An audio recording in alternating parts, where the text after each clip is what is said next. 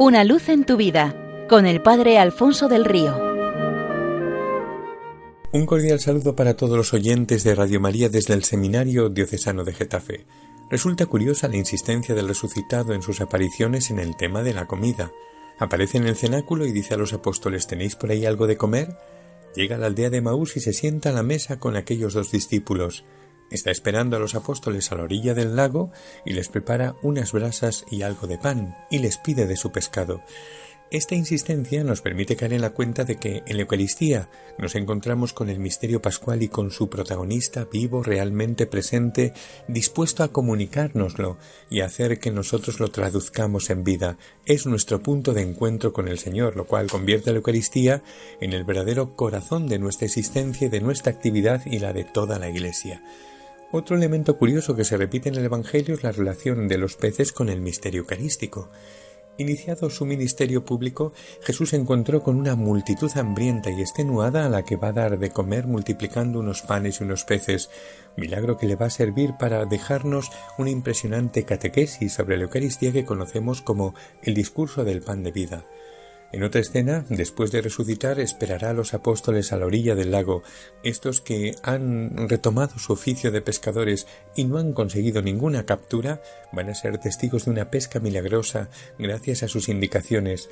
De esta manera se darán cuenta de que es el Señor el que les espera en la orilla con la comida preparada. De todos he sabido que los primeros cristianos designaban a Jesucristo con el nombre y con el símbolo de un pez, haciendo de la palabra griega ichthys, que significa pez, un mensaje cifrado en el que cada una de sus letras encierra una de estas palabras, Jesucristo, el Hijo de Dios, el Salvador, y así la convierte en una verdadera confesión de fe.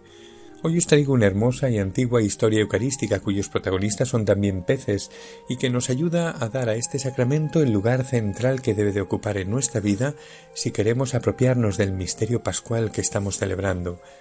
Cuentan que sucedió en 1348 en Alboraya, Valencia, en una noche del mes de julio en la que todo presagiaba una inminente y fuerte tormenta, el hecho de que el párroco, a pesar de esta tormenta que se iba a desencadenar de un momento a otro, salió de la parroquia con el viático camino de una lejana alquería donde le reclamaba un moribundo. Tras confortarle con los sacramentos, cuando el sacerdote se disponía a regresar, la tormenta había estallado. Los vecinos le aconsejaron que se quedase, pero él, aprovechando un momento de tregua, decidió volver al pueblo.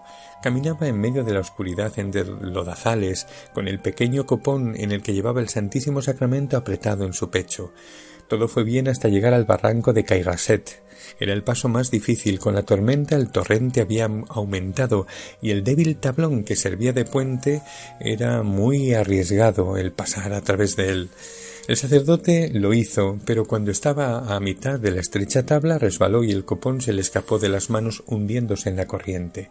Consciente de que llevaba el Señor en él, en su interior había tres formas consagradas, con valentía y temeridad se arrojó a las aguas para rescatarlo y luchó denodadamente contra la riada hasta la extenuación, pero sus esfuerzos fueron en vano. El copón había desaparecido. La noticia pronto cundió por los alrededores y fueron muchos los que se presentaron para buscarlo. Trabajaron toda la noche y cuando a la primera hora del alba apareció el copón este estaba vacío. Eh, se había abierto, las formas que contenían, arrastradas por la violencia de la corriente, habían desaparecido camino del mar. La desolación del pueblo fue indescriptible.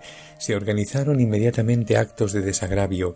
El Señor los premió con un milagro que parecería increíble de no ser contado por más de cien crónicas del momento. Al amanecer, allí donde el torrente rinde sus aguas al mar, los vecinos vieron como tres peces erguían sobre la corriente, sosteniendo en su boca las hostias consagradas. El estupor les hizo caer de rodillas, mientras uno acudió corriendo a comunicárselo al párroco.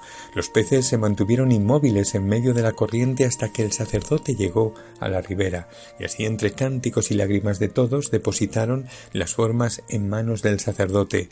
Aquel copón se conserva aún a día de hoy, y recordando este milagro se grabó en él ¿Quién negará de este pan el misterio cuando un mudo pez nos predica la fe? Nuevamente, los peces nos remiten al Señor presente en la Eucaristía, pues por medio de ella, en este tiempo pascual, seamos de Cristo sola enteramente y para siempre de Él. Feliz Pascua.